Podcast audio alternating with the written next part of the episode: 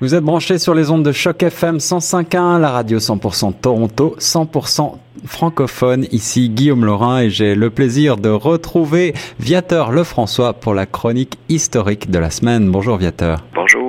Alors dans cette dixième chronique, nous allons parler de la reprise de Québec et de la capitulation de Montréal et de la Nouvelle-France. Euh, encore une, page historique très importante pour le Canada. On a parlé du siège de Québec, de la prise de Québec avec la fameuse bataille des plaines d'Abraham.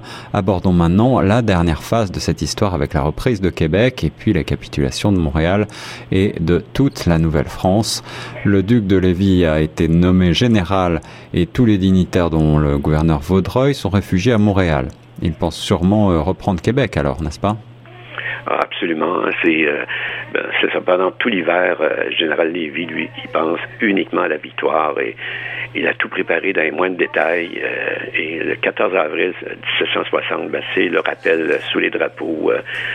3000 volontaires civils se joignent aux 4000 soldats réguliers, donc, et ils ont la certitude de vaincre l'envahisseur.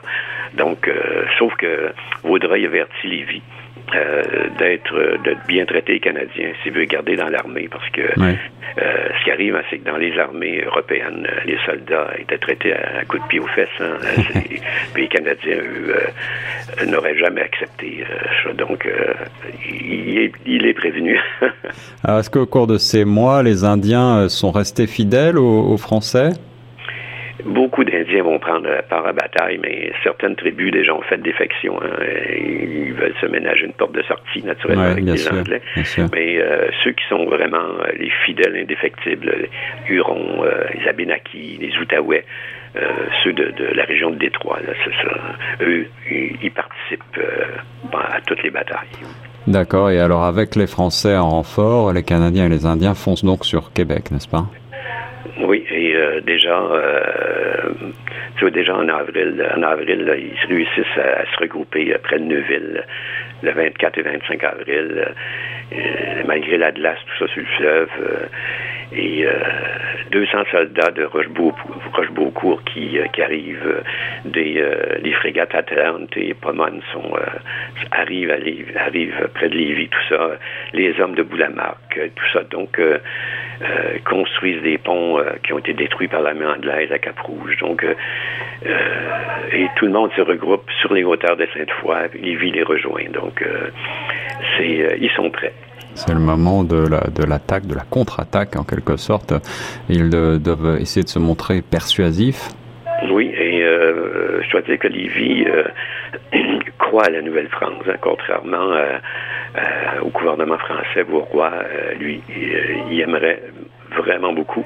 D'ailleurs, je peux vous lire un peu ce qu'il a, a, dit, entre autres, à ses soldats, mais aussi aux Canadiens pour les encourager. Il dit Nos espoirs sont élevés, notre foi dans les gens est grande, notre courage est fort, et nos rêves pour ce magnifique pays ne mourront jamais. Donc, c'est ce qu'il proclame. Mais je vous donne rendez-vous sur les hauteurs de Sainte-Foy. Donc, euh, c'est sûr que les Français comptent sur le mauvais état physique des soldats anglais. Ils ont souffert de la faim euh, pendant l'hiver. Ils ont contracté, contracté le, scorbut, d'autres maladies. Donc, euh, ils sont un peu mal en point. Alors, justement, est-ce que ces soldats, sont, ces soldats anglais sont véritablement mal en point ou est-ce qu'ils attendent les Français de pied ferme? Ah, il y a quand même, euh, quand même beaucoup de soldats qui sont encore en forme, mais euh, d'abord, ils vont, euh, les Anglais vont, les Français vont les déloger de, la, de Sainte-Foy. Il y a de la bataille de Sainte-Foy. ils vont, ils sont retranchés dans l'église du village, mais finalement, ils peuvent pas tenir. Donc, ils vont incendier l'église, puis ils se replient à Québec. et finalement, c'est l'officier Roche Beaucourt qui va les escorter jusqu'au plein de Baham parce qu'il lui, il a une cavalerie de 185 chevaux, donc euh, il va l'étalonner en fait jusqu'à plein de Baham. Donc c'est c'est ce qui, en fait, le contraste de ce qui s'est passé la bataille d'Abraham. Alors est-ce qu'il va y avoir justement, oui, une, seconde bataille des plaines d'Abraham? C'est ça. En fait, les Français, eux, sont sur les plaines et les Anglais sont dans Québec. Alors, vous voyez. Euh, ah, voilà. Euh, ouais, et, euh, ouais, et c'est une bataille féroce. Hein, dans, dans, la matinée du 28 avril 1760, le gouverneur Murray et ses 3900 hommes sortent de la ville par les portes Saint-Louis, Saint-Jean. Et, et encore là, ben, c'est la même chose, même phénomène qui se passe, c'est que lui, il voit pas le, comme il y a beaucoup de, de, vallons et tout ça, il voit pas tous les soldats, donc il, il, est sûr de gagner là. et il voit, il voit finalement euh, le gros, un peu de l'armée, mais... Euh, Il sous-estime la, la, la, force euh, véritable de, de l'armée face à Exactement. Exactement ce que, comme Montcalm avait fait ouais, en septembre. donc, vous voyez... et, il fait reprendre au même piège. ah oui, il tombe dans le même piège, c'est ça. Euh, et là, ben, c'est sûr, euh, Jim Murray, lui, euh, il regarde ses chefs militaires, il, il, place ses hommes comme les bataillons du colonel Burton, lui, à sa droite, ceux de Fraser à sa gauche, les Rangers anglo-américains, lui, il va compléter le, compléter le tableau.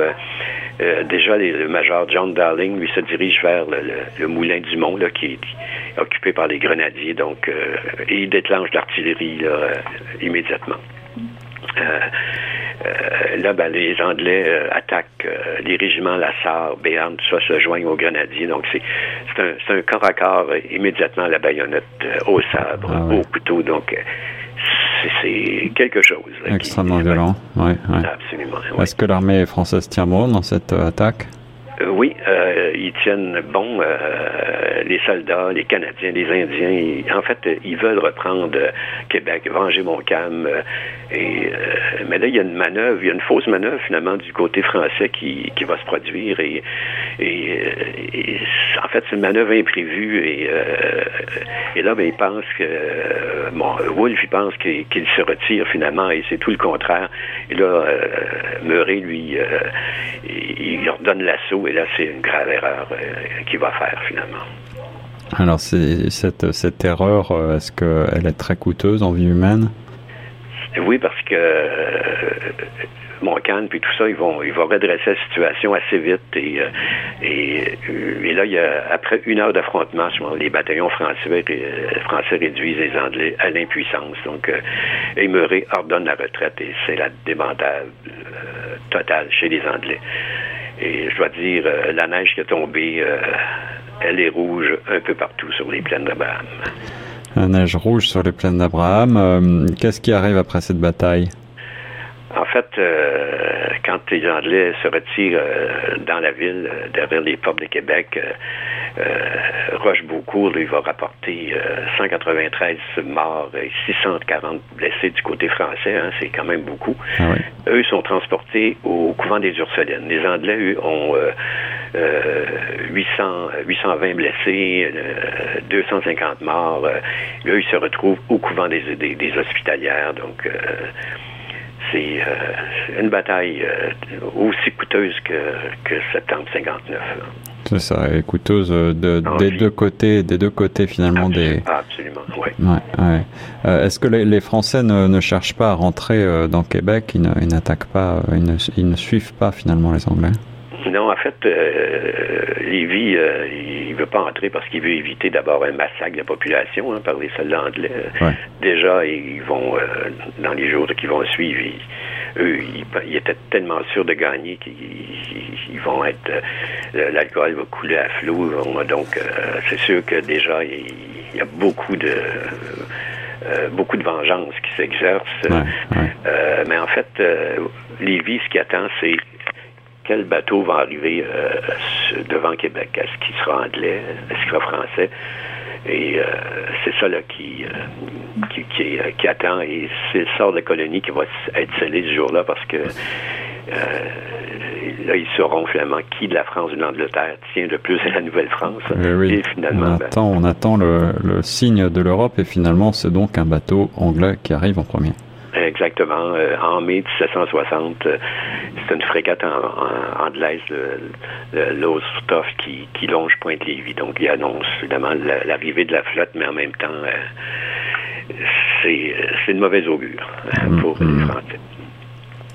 Qu'est-ce que va faire Lévis? Quelle décision va-t-il prendre face à cette, cette arrivée des, des Anglais? En fait, lui, comme il dit, on n'a plus rien à faire ici. Euh, euh, il donne l'ordre aux deux navires français de remonter le fleuve, euh, mais finalement ils vont être ils vont être coulés par les bateaux de guerre Vanguard et la frégate Diane. et il donne l'ordre finalement de, de, retourner à Québec, de retourner à Montréal finalement. Donc l'armée retourne à, à, Montréal finalement et plus personne ne reste devant, devant Québec. Donc c'est la fin. Il va réunir ses officiers, puis euh, il ordonne d'abord de lever le siège euh, pour sauver hein, des centaines de vies euh, inutiles. puis finalement, ben, ils quittent les, les plaines dans la nuit du, du, 16 au 17 mai et ils vont jeter l'artillerie en bas des falaises avant de, de disparaître. Alors ensuite, d'où viennent les, les troupes euh, ben, en fait, euh, à Montréal, euh, là, ils vont, c'est sûr qu'ils en fait, hein, ils attendent les événements. ils organisent la défense de la ville de Montréal, toute la région. surtout qu'ils apprend que la flotte française envoyée par le roi de France est bloquée dans baie des Chaleurs. Donc ça, c'est une autre bataille qui va avoir lieu plus tard. et là, ben, ils vont, ils vont rencontrer, ils vont faire des rencontres avec le gouverneur, mais le Vaudreuil, lui, pour lui, c'est terminé. Euh, il répond que les Anglais vont passer à l'offensive. 20 000 hommes euh, qui vont déferler sur Montréal. Il n'y a aucune chance de gagner la guerre. 20 000 hommes, ah oui. Oui. Donc, euh, pas d'autre choix que de capituler, finalement. Oui, c'est ça. En fait, hein, les, troupes d'Amers, lui, qui descendent de Saint-Laurent, ils arrivent du sud. Celle de Avalon arrive par la rivière Richelieu, aussi l'État de, New York, puis du, de Vermont et tout ça. Euh, puis Murray, ben, lui, arrive par le Saint-Laurent, donc avec euh, aussi euh, des milliers de soldats. et d'ailleurs, il vient d'incendier le village de Sorel parce que les habitants avaient résisté à, à Murray. Ils avaient prévenu que toute résistance résulterait par le, la destruction des villages. On sait ce qu'il fait finalement. Ah oui. Puis, par exemple, le commandant Roquemart lui fait sauter le fort de Saint-Jean pour éviter qu'il tombe aux mains des Anglais. Et avec ça, par contre, il, devient impossible de protéger euh, l'île aux Noix, la rivière Richelieu, puis euh, la, puis euh, Montréal. C'est de là qu'est protégé Montréal aussi. Hein, mhm, mhm. Beaucoup arrivent par la rivière Richelieu. Puis en plus, ben, la France, ils reçoivent des messages comme ça, 16 de rembourser le papier-monnaie. Donc, ce qui va arriver pour le pays, ils, va, ils vont arrêter de payer la solde des soldats. Donc, tout est tout est en place pour la fin de la Nouvelle-France. Puis c'est sûr que euh, avec tout ça, ben, s'ils ne remboursent pas le papier-monnaie, c'est la ruine. Là, les vainqueurs vont s'accaparer des commerces des terres euh, pour une bouchée de pain. Euh, c'est ce qui va arriver, finalement. Face à cette situation périlleuse, que fait le général Lévy? Qu'est-ce qu'il décide? D'abord, il va donner, le il va donner mandat à à Bougainville de négocier un accord de reddition avec Jeffrey Hammers.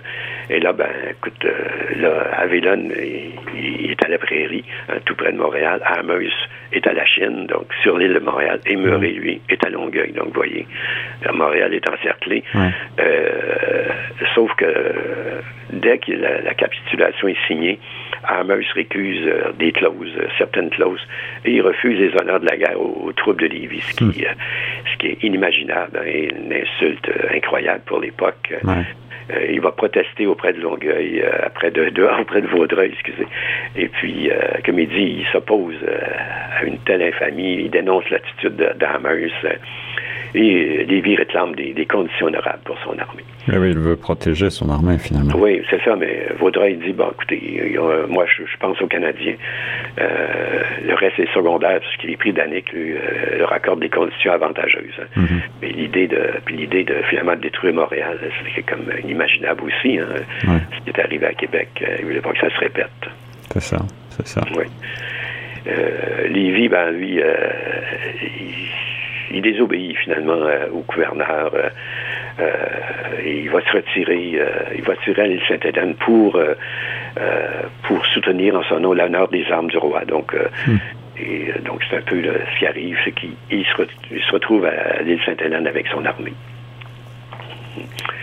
c'est sûr que Vaudreuil lui, euh, lui dit, écoute, euh, lui ordonne de, se conformer euh, à la capitulation, puis finalement, il décide de, à l'île Sainte-Hélène de brûler les drapeaux pour, pour pas qu'il tombe aux mains des, des Anglais. Donc il y a une véritable confrontation entre le gouverneur Vaudreuil finalement et, et, et Lévy. Oui, c'est ça. D'ailleurs, c'est, Vaudreuil va payer le prix un peu rendu en France. Donc, il désobéit aux ordres et le 8 septembre, Gérald Lévy s'adresse à Saint-Homme et dit pour, pour, nous pour nous soustraire à la dure réalité de devoir remettre nos drapeaux à l'ennemi, je vous ordonne de les brûler. Ensuite, je me présenterai devant Amers. Et euh, les vainqueurs restent polis mais froids. Lui, c'est un, militaire à 43 ans. Euh, il veut à l'évidence humilier son, adversaire.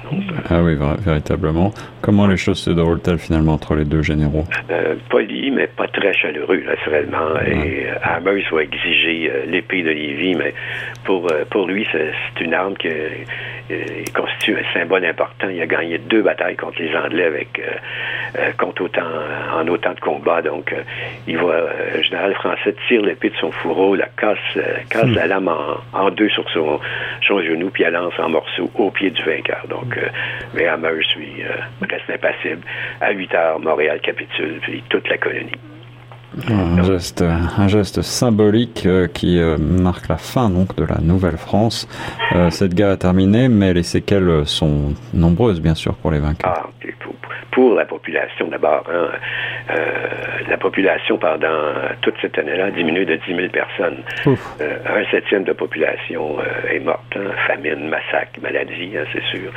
Et, là, ben, eux, eux, ils restent ici. C'est une dictature militaire qui les attend pour pas mal d'années. Hmm.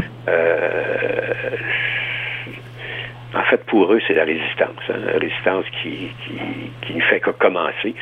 Et euh, ils vivront désormais sous la gouverne d'un roi étranger. Hein. En fait, nos ancêtres ont changé de maître, ont changé de roi. Hein. Oui. Euh, nous sommes en 1760, c'est là que se termine finalement l'épopée de la Nouvelle-France, hein, qui a commencé euh, avec Jacques Cartier en 1534, euh, Samuel de Champlain en 1608, la Fondation de Québec. Donc, c'est toute, une aventure qui se termine, mais il y en a toute une, toute une autre qui, qui attend nos ancêtres finalement. Une nouvelle aventure qui commence, celle, comme vous l'avez bien dit, de la résistance. Un grand merci, Viateur Lefrançois, pour cette page historique chargée de beaucoup d'émotions, bien sûr, pour euh, tous nos compatriotes d'origine euh, eh bien québécoise. La fin de la Nouvelle-France, c'était donc la dixième chronique historique sur Choc FM 105.1. Un grand merci, Viateur. C'est un plaisir. Et on se retrouve bientôt pour euh, une nouvelle chronique certainement. Cette fois-là, les, cette fois-là, ce sera plus euh, le, début du, régime militaire. Euh, donc, euh, ça aussi, c'est quelque chose, une grosse, une grande adaptation à faire. L'après, l'après Nouvelle-France. Exact, oui. Un grand merci, Viateur, et nous on reste sur Choc FM 105.1.